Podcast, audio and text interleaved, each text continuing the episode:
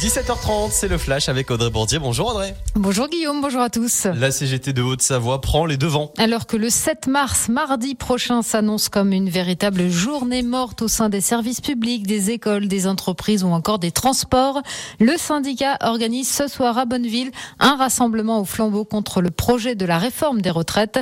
Rendez-vous à 18h, place de l'Hôtel de Ville.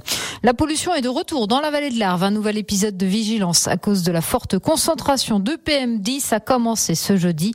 Pour l'instant, aucune restriction, simplement un appel à la prudence pour les personnes sensibles. Trois associations portent plainte contre l'État. Oui, le planning familial, SIDAction et SOS Homophobie lui reprochent de ne pas respecter sa propre loi.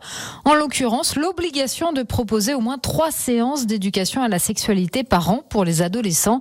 Mais selon un sondage auprès des élèves, seule une minorité ont eu ces trois séances. 17% n'ont jamais eu le moindre cours sur la question.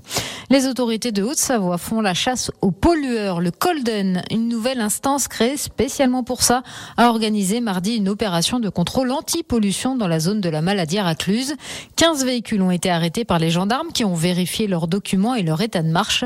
Une fraude à l'AdBlue a été détectée, tout comme des excès de vitesse et des surcharges de véhicules. Après une déception en individuel, l'équipe de France de snowboard se rassure. Oui, alors qu'hier, les Français ont fait quatrième et cinquième au mondiaux de snowboard cross à Bakouriani en Géorgie.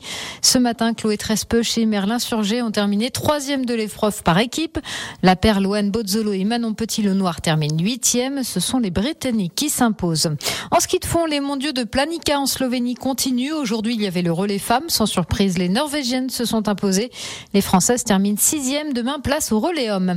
Et puis des Norvégiens aussi très en forme en biathlon. La Coupe du Monde a repris après une pause post-mondiaux. Et les Norvégiens terminent aux quatre premières places du sprint homme de cet après-midi. Fabien Claude est juste après, cinquième. Antonin Guigona est septième. Demain, place au sprint femmes. Merci beaucoup Audrey. On se retrouve avec un point plus complet sur l'actualité des pays de Savoie à 18h dans le journal. Exactement.